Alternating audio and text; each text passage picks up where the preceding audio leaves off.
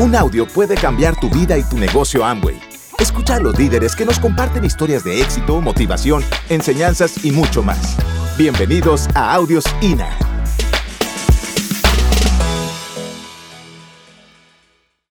Y de pronto vienen con un proyecto en el 91 y en este proyecto que Víctor lo va a ver para mí. Oye, lo que es la vida. Yo vengo de familia independiente y vengo y él quiere ver algo que es para mí, porque él viene de familia, es empleado.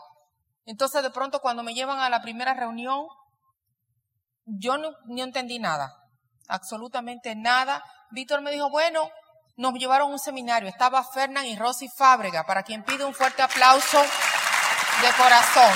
No entendimos nada, no entendimos nada, pero yo entendí que ella estaba transmitiendo una energía fuera de serie y estaba luchando por una pareja que la iba a independizar y la iba a sacar de, del trabajo. Y yo también ahí tocó mi vida, porque mi esposo trabajaba, teníamos una semana para casa de campo para nosotros y nunca la podíamos disfrutar juntos, porque íbamos a la playa y era a mitad, ya llegamos más tarde, porque nunca había tiempo para nada, porque en Semana Santa él venía a los Estados Unidos a estudiar y se lo mandaban a diferentes lugares del mundo. Muchas veces yo lo acompañaba, pero otras veces con niños pequeños, no tienes quien te lo cuide, no puedes nada más viviendo atento a un servicio. Yo dije, wow, pero si esto deja tanto dinero, pues yo creo que vale la pena comenzar algo diferente.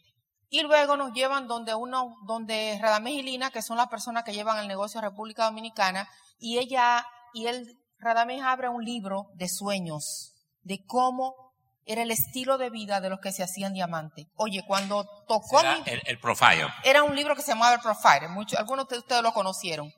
Y cuando yo vi todo ese éxito y toda esa gente con trajes finos y esas casas tan grandes, yo dije, no, pero este lugar tiene que ser para mí, porque esto tiene que ser el paraíso, mínimo. Entonces, eso me comenzó como a cautivar. Pero obviamente, Víctor fue muy sabio. Fuimos de Santo Domingo a Santiago porque nos mandaron a buscar para firmar el kit y Víctor le dio el dinero para que lo mandaran a buscar el de nosotros. Y yo le dijo, pero, y me llaman para felicitarme al día siguiente, el señor que nos firma, que era parte de nuestra línea de auspicio, y me dice, eh, le llamo para felicitarle porque ustedes han ingresado al negocio. Oye, yo creo que yo saqué ese hombre del negocio. Porque yo inmediatamente le dije, ¿de cuál negocio? Porque yo no he entrado a ningún negocio. Porque yo nunca le dije a ella que, que yo le había dejado el dinero. Él nunca me vamos dijo. a cruzar, vamos, mi hermano fue mi auspiciador.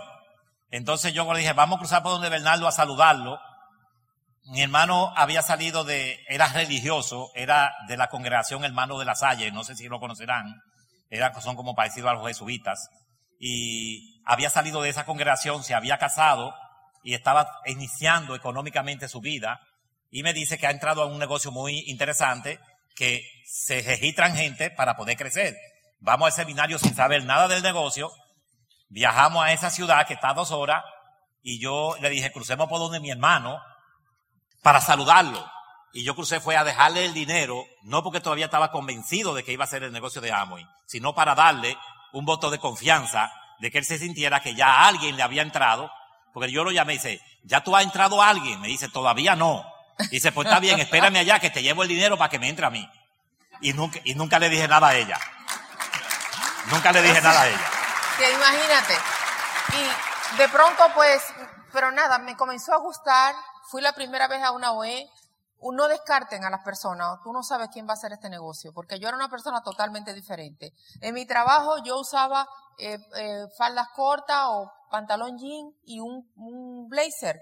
Así. Y yo llegué así, con ropa más o menos de vestir pero con ropa corta, porque yo era apenas una muchacha, estaba joven, cuando mucho más joven cuando entré al negocio, cuando... Más joven. Mucho más joven, eso. Entonces, de pronto yo di, oye, para ponerme faldas, él me dice, mira, todas las chicas, las señoras que van, van con faldas. En esa época era riguroso, eso, era muy riguroso. Y se usan media pantyhose y también ellas eh, usan la falda un poquito larga Oye, para tú domar a alguien que se ha pasado toda tu vida, su vida dando saltos, es muy difícil. Cuando me dice, pero entonces me dice, digo, bueno, yo no sé, yo lo voy a intentar, pero que me acepten más o menos como yo voy, pues como yo soy. Y entonces me dice, te voy a regalar dos trajes. Y fuimos y seleccionamos dos trajes eran largos. Después me puse los vestidos tan largos que ya yo creía que yo, yo estaba predicando en la iglesia. Entonces, de pronto como que se me pasaba la mano porque comencé a ver resultados. Yo dije, si eso es así, está bien, entonces, no importa. Con esos dos trajes yo llegué a directo. Y yo creo que yo llegué a Esmeralda y más. Porque no importa. Aquí no venimos a evaluar quién tú eres hoy. Lo que venimos a evaluar es quién tú vas a ser mañana cuando tú te conviertas en la persona que tú quieres ser. Y ustedes tienen personas muy valiosas aquí, porque hemos compartido con muchos de sus líderes, hemos compartido con Olivia, hemos compartido, quiero agradecer a Tom y Elsie por la, por la sutileza y la delicadeza que han tenido con nosotros, por lo que llevamos, por lo que hemos aprendido de su padre, por, por todo lo que son cada uno de ustedes. Hemos compartido con un sinnúmero en diferentes actividades. Comenzamos este negocio sin desmayo. Esto no se, eh, el que va a hacer este negocio no espera, no espera. Yo no sabía hablar, pero una muchacha que invitamos, que se asoció luego, ella me ayudaba a regar los, los, papeles para que las personas leyeran y se dieran cuenta de lo que ellos iban a hacer cuando hicieran su próxima reunión. Como ella ya tenía destreza en venta, ella me decía, yo le ayudo, yo hablo por usted. Víctor me comenzó a convencer de que él iba a hablar por mí todo el tiempo, que él iba a hacer las cosas, que fuéramos de nuevo. Y en lo último me decía, tú sabes una cosa, en la OE yo no sé si eso nos gusta, pero por lo menos nos divertimos. Vamos a divertirnos de nuevo. Así que yo espero que ustedes reciban a las personas en la OE con la diversión con que se reciben a los nuevos. No importa lo que esté pasando fuera de ti ni dentro de ti. Si lo que tú das es lo mejor de ti, siempre te va a llegar lo mejor. Porque he sido bendecida un millón de veces. Bendecida por el, el esposo que tengo, bendecida por el negocio que tengo, con todos los trapías y las vicisitudes ha sido lo mejor porque lo hemos construido con mucho esfuerzo. Estoy agradecida de mi línea de auspicio. Nunca jamás negaría mi línea de auspicio. Si yo no si nosotros negamos de dónde venimos, estamos muertos, condenados a morir. Porque el pasado no es lo que importa. Lo que importa es lo que te dejó alguien cuando estuvo allá contigo. Eso es lo que importa. Y lo que importa es la visión, es una fotografía del futuro, que les quede eso a ustedes. Bien. Dice que por qué razón arrancamos el negocio. Porque lo, el negocio no nos buscó a nosotros. Nosotros chocamos con el negocio. Porque en el momento que lo conocemos, ya llevábamos dos, dos años buscando cómo arrancar un negocio y un proyecto. Y claro, cuando tú buscas, encuentra. En el 1980, eh, ya después de haber trabajado varios años en diferentes compañías, compañías grandes de República Dominicana, eh, me contrata una empresa, un joven que había estudiado aquí en Estados Unidos y su padre en Santo Domingo tenía una gran eh, corporación de procedencia alemana judía, eh, tiene una empresa enorme y en el momento que él se graduó en Estados Unidos y va a tomar parte de la de ayudar a su padre en la empresa, una empresa muy, muy enorme. Eh, a los dos años de él estar ahí con su papá, que todavía no dominaba eh, el medio, su padre muere. Entonces muere muy joven, eh, también su padre, y él queda allí al mando de la empresa. Había estudiado administración aquí en Estados Unidos y no entendía mucho la parte de ingeniería. Y la empresa estaba creciendo en la parte de ingeniería. Dice que en ese momento la empresa se estaba eh, se le estaba cayendo en todo lo que era el manejo productivo, la producción, todo lo que era ingeniería, aunque él la estaba manejando a nivel administrativo bien. Y alguien le habla de mí. Yo tenía apenas 27 años y alguien le habla y le dice, conocemos a una persona que yo creo que es la que tú andas buscando. Es decir, que él me contrata y lo que hicimos fue que no, me, la empresa me mandó, él me contrata fuera de la compañía sin que nadie supiera que él me estaba contratando. Y lo que hace es que me manda aquí a Estados Unidos a la empresa más grande, Legrand Platt, que tiene el mundo entero en ese entonces, no sé ahora en qué posición estará, en ese entonces era la más grande en el mundo. Japón le compraba a esa compañía muchísimo, muchísimas maquinarias. Y cuando me envía, yo hago todo aquí un entrenamiento de meses. Eh, y regreso al país a manejar la empresa como que había venido de Estados Unidos a República Dominicana. O sea, se hizo todo un manejo de que yo no era alguien que estaba entrando sin conocimiento ni nada para que me pudiera. Yo era el segundo en la empresa. Pues la empresa que había estado en una situación económica bien difícil, En el 1980, ya para el 83, la habíamos llevado a una posición de no deberle ni dinero a los bancos, de estar manejándose con capital propio y de haber crecido ya como el doble en espacio, en personal y en maquinaria. Estaba muy bien. Él comenzó a compensarnos. Toda esa situación económica que habíamos tenido ella y yo, eh, que le había dicho anteriormente, que no había dinero, que yo estaba tratando de sacar dinero para mi familia, dinero para mis otros hijos, dinero para mi matrimonio, que nos casamos con Julia y nacieron dos niños, todo se regularizó. Eh, comenzó a entrar buen dinero. Eh, yo no trabajaba por sueldo en la empresa. Yo recibía dinero basado todo en un crecimiento, en un rendimiento. Nos fuimos a vivir a uno de los sectores más ricos en Santo Domingo, se llama Arroyo Hondo, que solamente viven o los grandes funcionarios eh, gubernamentales o grandes empresarios, y nosotros de Freco como empleados, eh, pero fue basado en que la empresa aportó para eso. Eh, nos fuimos a vivir allí, o sea, estábamos manejando vehículos eh, excelentes, estábamos vacacionando fuera del país. Eh, cuando nacieron los niños, también la empresa pagaba las vacaciones de los niños. Eh, manejaba tarjeta de crédito de la empresa que podíamos ir a restaurante a gastar, no pagábamos seguro de vehículo, la compañía lo hacía, no pagábamos seguro de vida, la compañía lo hacía. Eh, teníamos en casa de campo, es un resort eh, muy, de mucho prestigio en Santo Domingo, una cabaña de la empresa que nos tocaba cada X tiempo para que la usáramos. Pero se creó una compañía paralela que estaba en crecimiento y en el 1986 yo trabajaba, trabajaba todo el tiempo que fuera necesario. Si había que quedarse después de las cinco, cuatro horas más en la empresa para resolver un problema que no queríamos que pasara al siguiente día, yo me quedaba. Y Julia me esperaba tranquilo que yo llegara a las nueve de la noche. Y eso no se daba un día, se daba muy a menudo. Y no era fácil. Pero en el 86 me dijo, eh, cuando esa empresa que termine de, de, eh, de, de montarse y todo, que es una empresa millonaria, tú vas a tener participación eh, de, de, de, acciones en ella. Y resultó que, que para el 1989, que se había terminado todo allí, se hicieron todos los papeles, a mí me hicieron firmar todo con los abogados, y ella siempre me decía, tú estás trabajando muy duro. Y yo, pero vale la pena porque vamos a ser dueños de la, o sea, socio y dueño de parte de las acciones de las empresas. Y estábamos encantados. Decir, que hicimos todos los papeles. Todo aquello se había hecho de boca. En el 86 todo se había hecho de boca, pero este hombre y yo habíamos trabajado tan duro para levantar la empresa que nos manejábamos como hermanos.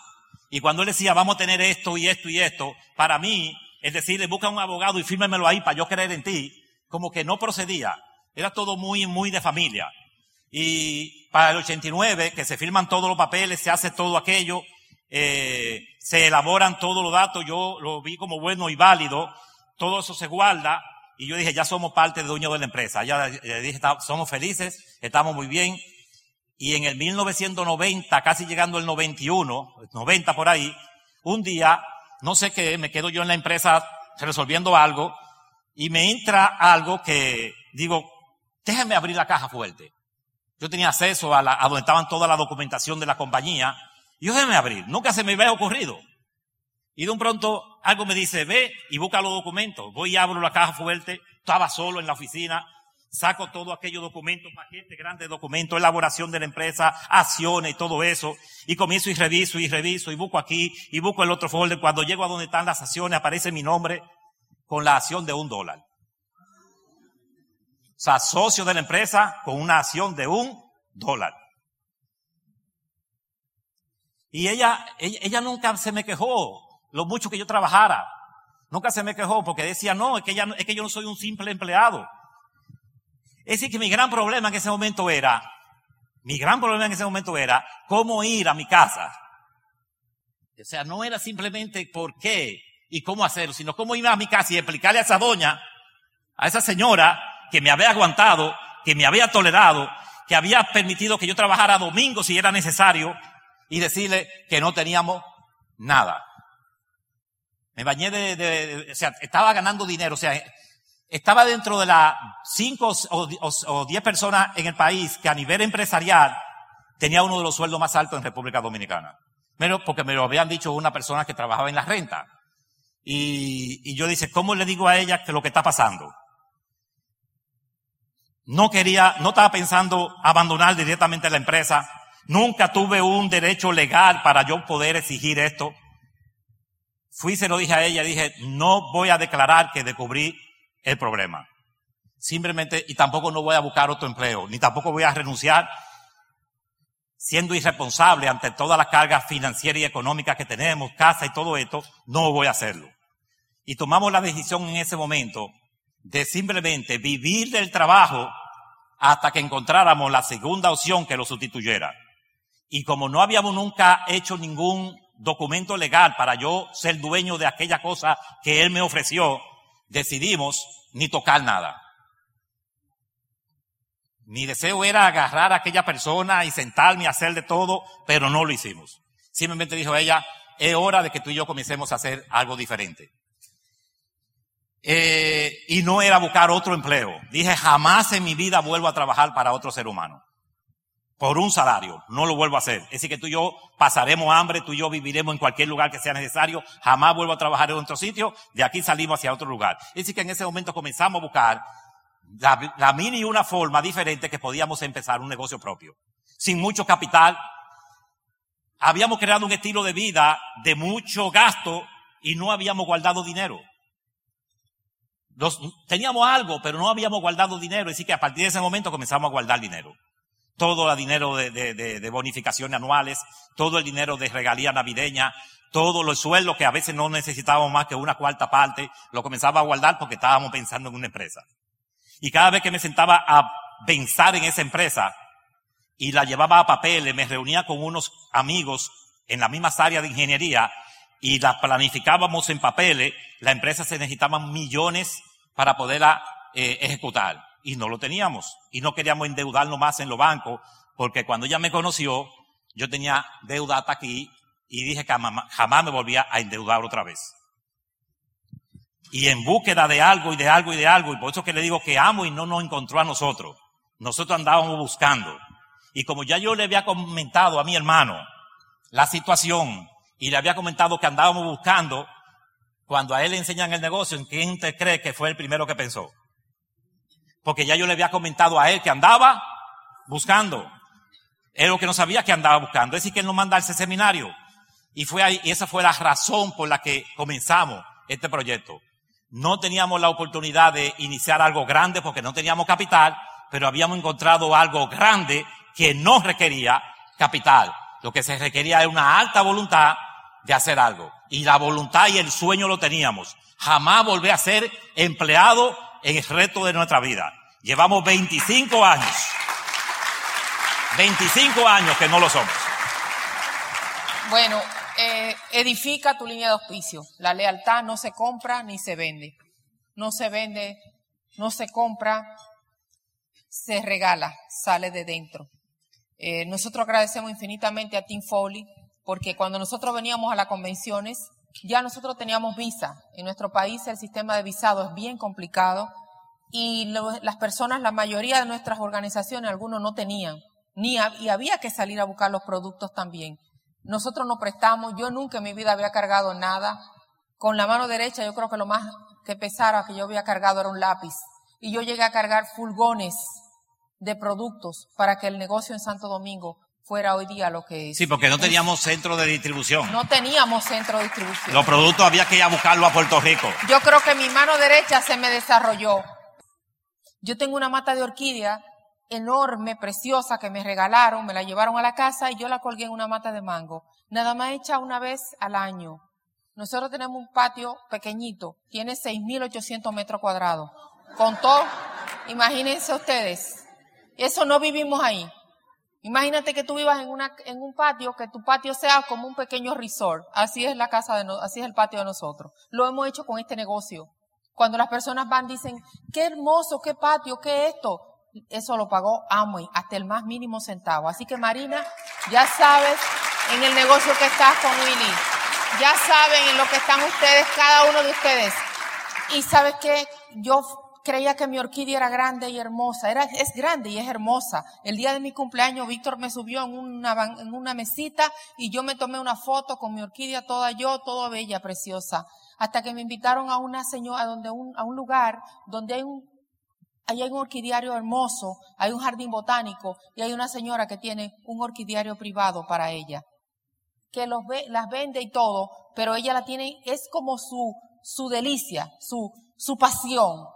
Y ella tenía tantas orquídeas, yo vi tanto que le dije a la downline que me llevó, que es una diamante de nuestra organización, yo le dije, yo pensaba que yo tenía orquídeas hasta que yo fui al orquidiario, al orquidomis, como se llama el lugar.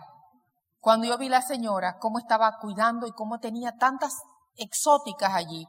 Yo espero que tú sepas que hay un Hawái para ti esperándote y que no importaba lo que pasara, nos pasó de todo. Nos pasó de todo. Hay cosas que nosotros nunca se la diríamos a usted en tarima.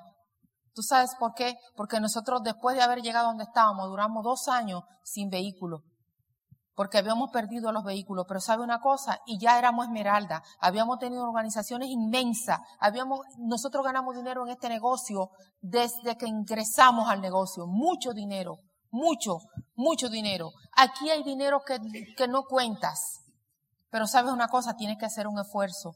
Pero te voy a decir algo, una de las cosas más bellas que nos pasó a nosotros fue que mi esposo siempre dijo que en la película de la isla de Gilligan, el, el, el, el enano siempre iba a Hawái. ¿Han visto la, la, no, Gilligan no, eh, es no, perdón. la isla de la fantasía. De la fantasía. Es la isla de y la él fantasía. siempre decía que un día nosotros, bueno, como los novios, te pintan las estrellas y después tú caes estrellada. Porque imagínate. Entonces de pronto me va a llevar a Hawái cuando apenas teníamos para pagar Pero la comida. cuando no teníamos ni un centavo, yo siempre decía, cuando veíamos la película, eh, un día, eh, siempre en la película, no sé si la recuerdan un poquito, que cuando llegaban los invitados en la, a la isla, le ponían todo el collar de Hawái, el enanito venía y todo era un, era una comedia. Era una comedia. Y yo decía a Julia, un día tú vas a estar en una isla así de Hawái y te van, y nos van a estar poniendo esa cuando no teníamos un solo centavo ni siquiera para salir a un turismo interno dentro de la isla. Y, Eh, y llegamos a Hawái y esa tarde nos dicen que no, que no, esa noche nos van, nos vestimos, vamos a un centro cultural y cuando nos van a, vamos, que estamos montándonos, tomándonos, subiéndonos al autobús, vienen nada más y nada menos que los nativos así fuertes, todos eh, con sus caricaturas, todas sus cosas puestas y todos hawaianos así y altos y todos vienen con las guirnaldas y nos vinieron a colocar las guirnaldas y dice, éramos la primera pareja que llegábamos a ese viaje. Y sale en el periódico de Amo y en el mundo entero salió una foto que decía Víctor y Julia sí saludan al mundo desde Hawái. Y yo quiero que tú sepas,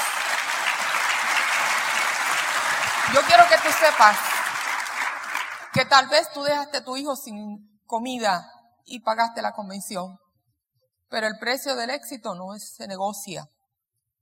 El éxito se cultiva, se crea, porque Albert Einstein dijo que la, la, que cuando tú desarrollabas la imaginación, tú estabas desarrollando tu inteligencia.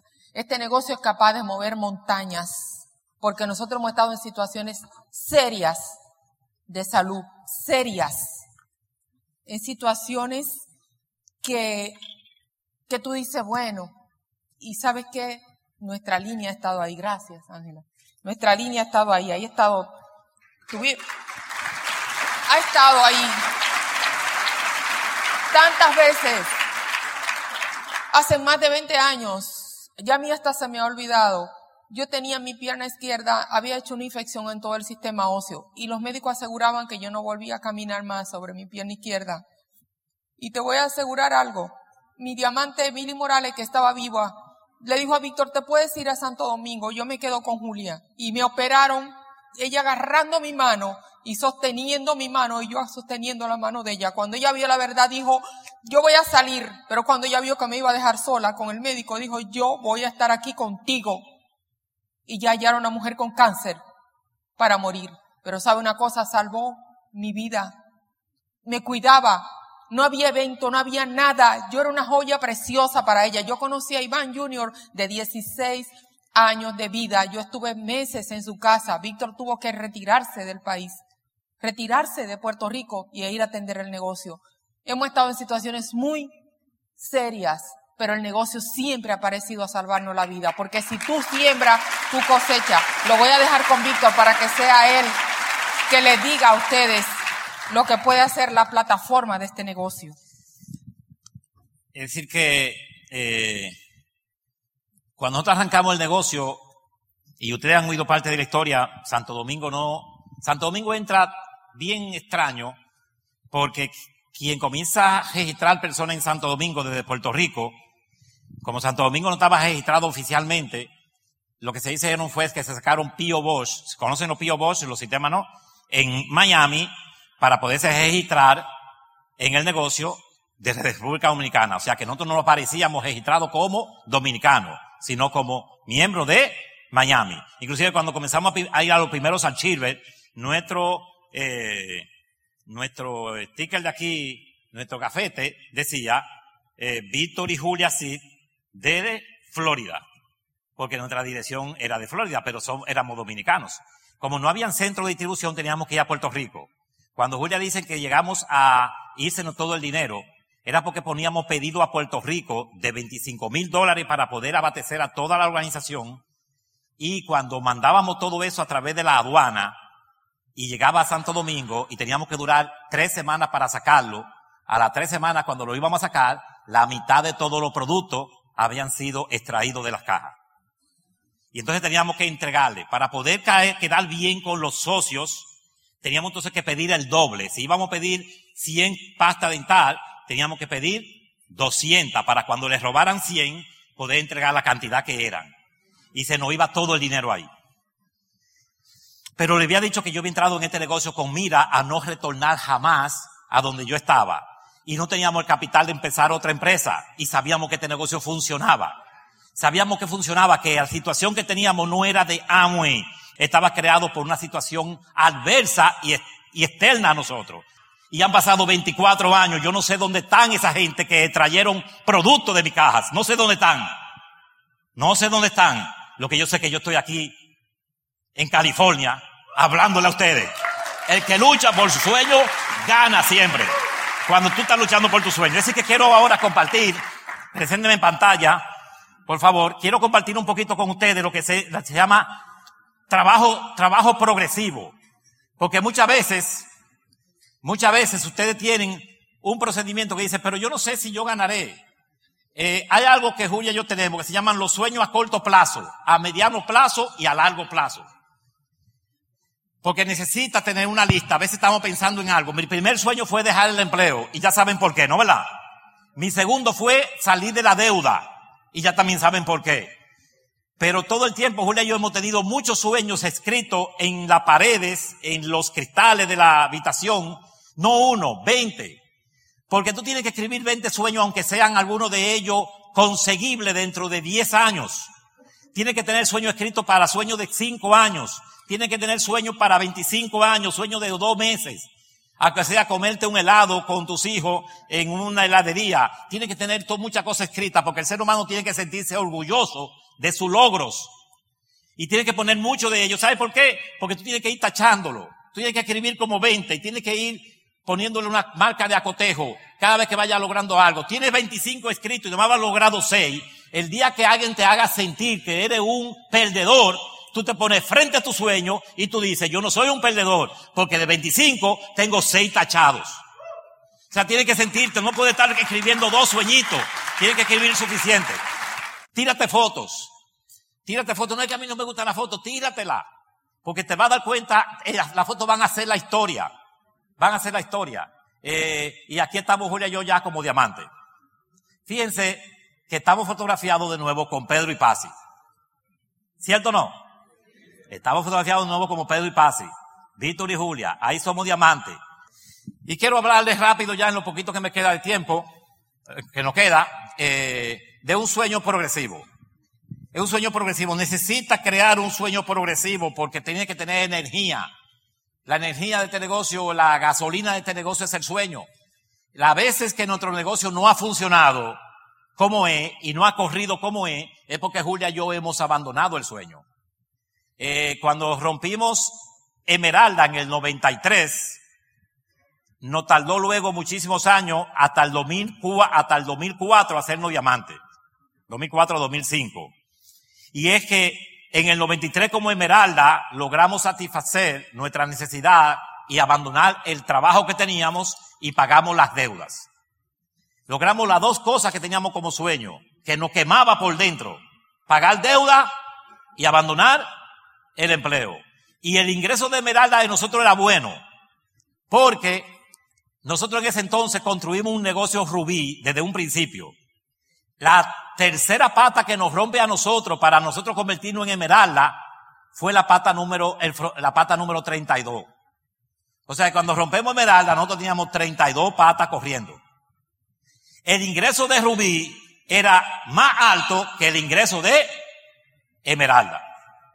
Es decir, que una vez Pedro fue a Santo Domingo y, y vio todo nuestro, nuestro lost de negocio y los incentivos así, nos estaba dando una asesoría y me dijo, wow, ustedes están ganando como Esmeralda casi igual que un diamante. Es decir, que como estábamos también, estábamos pagando todo, estábamos pagando factura, estábamos pagando esto, estábamos eh, comprando vehículos nuevos, eh, no estaba sobrando dinero, matamos el sueño y no volvimos a crear sueño nuevo. Nos quedamos administrando el negocio, lo hacíamos bien, pero nos quedamos administrando el negocio. Indudablemente eso no falla, señores. Si te dedicas a administrar el negocio y ya no te coloca sueños que te quemen y que te obliguen a ir a un nivel más alto, el negocio se detiene. En la mayoría de casos el de nosotros se detuvo un poco y no hizo una caída vertiginosa que no tuviéramos que ir de nuevo a buscar un empleo. No sucedió, pero se congeló. Se congeló. Y como estábamos manteniendo a los grupos poco a poco, el negocio no siguió creciendo. Y te invito hoy a ti que, que revise el por qué, el por qué algo grande te está quemando para tú hacerte negocio. Porque si quiere crecer y quiere cambiar de nivel y quiere llegar al nivel de diamante y más allá, necesita sueños grandes. No puede, no puede trabajarlo con sueños pequeños. Y eso fue lo que nos pasó. Es decir, que para el 1900, para el 2002, que nos encontramos con Tim Foley, conté esta, esta victoria en la reunión de, de liderazgo esta mañana, eh, nos encontramos con Tim Foley y Tim Foley nos revive de nuevo la razón por la que debemos de nuevo volver a crecer. No, en cinco minutos me explicó algo que nos llevó a Diamante a los cinco meses de estar reunido con nosotros, después de haberlo pasado 14 años intentando cualificar, en cinco meses empezó la cualificación Diamante por cinco minutos que nos dedicó Tim Foley. Señores, la asesoría, el contacto con el equipo de apoyo y ser fiel a ese equipo de apoyo, que ellos crean en ti y que cuando ellos te ven, tienen la confianza de hablar contigo. Porque tú le has dado, le has abierto la puerta para que ellos lo hagan. A mi equipo de apoyo yo le tengo el corazón abierto para que si me tienen que decir algo, bueno o malo, como quiera, me lo digan sin que ellos sientan que yo estoy ofendido. Porque es la única manera que ellos van a decirme lo que debe decirme en el momento exacto y en el preciso exacto y como la forma que me la tengan que decir. Pero a veces le ponemos un paro al equipo de apoyo, le ponemos caro al que está trabajando conmigo, le decimos, no, no, no, no, no me ven hablando cosas que yo no, que yo no deseo oír. Y yo a mi, equipo de apoyo yo le tengo la puerta abierta para que me diga lo que quieran, en el momento que quiera. Porque yo no quiero que cinco años después me diga, yo sabía que eso te iba a ocurrir.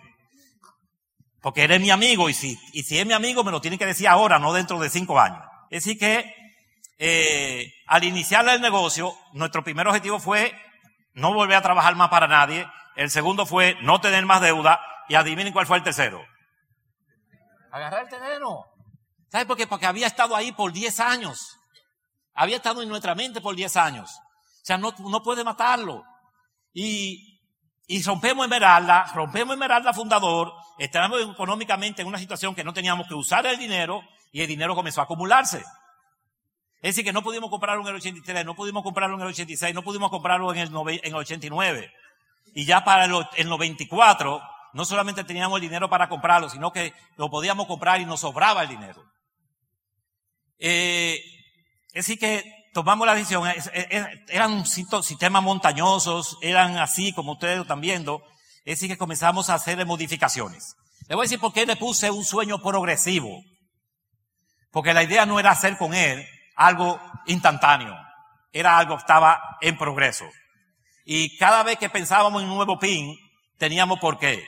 Teníamos inversiones que hacer, vivimos ya en otro sitio maravilloso, nuestros hijos están estudiando en buenos, en buenas universidades, lo estamos mandando a estudiar al extranjero, eh, no estamos dando cierto tipo de, de, de, tiro de vida en, eh, excelente, pero siempre teníamos un sueño ahí por el cual correr hacia el siguiente incentivo de Amway, hacia el siguiente nivel, hacia los siguientes trabajos, trabajando la profundidad, trabajando la anchura, porque teníamos algo ahí.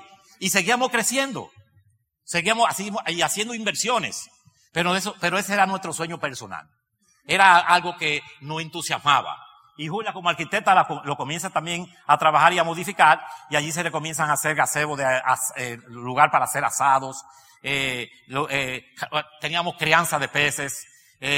Llegaba un momento que por la mañana yo iba y le decía al trabajador, sácame un par de trucha y por favor saca un dos o tres guineitos y sancóchalo y hiérvelo. Y desayunaba por la mañana con pescado de mi, de mi, de mi lago de la casa, con eh, guineos cosechados también ahí mismo. Dice, bueno, pero eso lo puede hacer cualquiera. Yo no sé, lo puede hacer cualquiera, pero yo lo vivía y me encantaba. Es decir que eh, se, se, siguen haciendo modificaciones. Hoy en día, este lugar, estos son parte de los trabajadores haciendo limpieza, esto es equipo de construcción, todo diseñado por Julia. Yo a Julia la saqué de la arquitectura, digo que la saqué porque tenía ya apenas un año y medio ya ejerciéndola, conocemos el negocio, el negocio no comienza a dejar dinero para ya no tener que seguir ejerciendo, y a mí me dio algo de pena, y digo, wow, la saqué demasiado temprano. Y ella vive la arquitectura, le encanta, y dije, como no la dejé que lo desarrollara, ahora voy a hacer proyectos y voy a crear inversiones en donde ella sea la que haga el diseño, donde sea ella la arquitecta y donde ella sea la que dirija los lugares de, trabajo.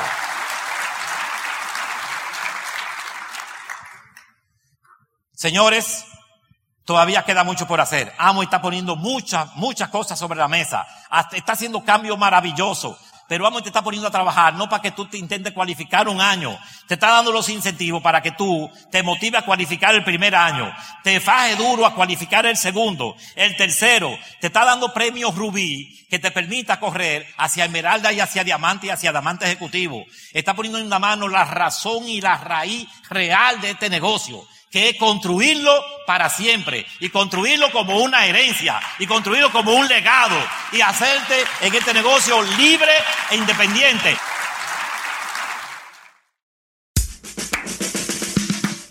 Gracias por escucharnos. Te esperamos en el siguiente Audio INA.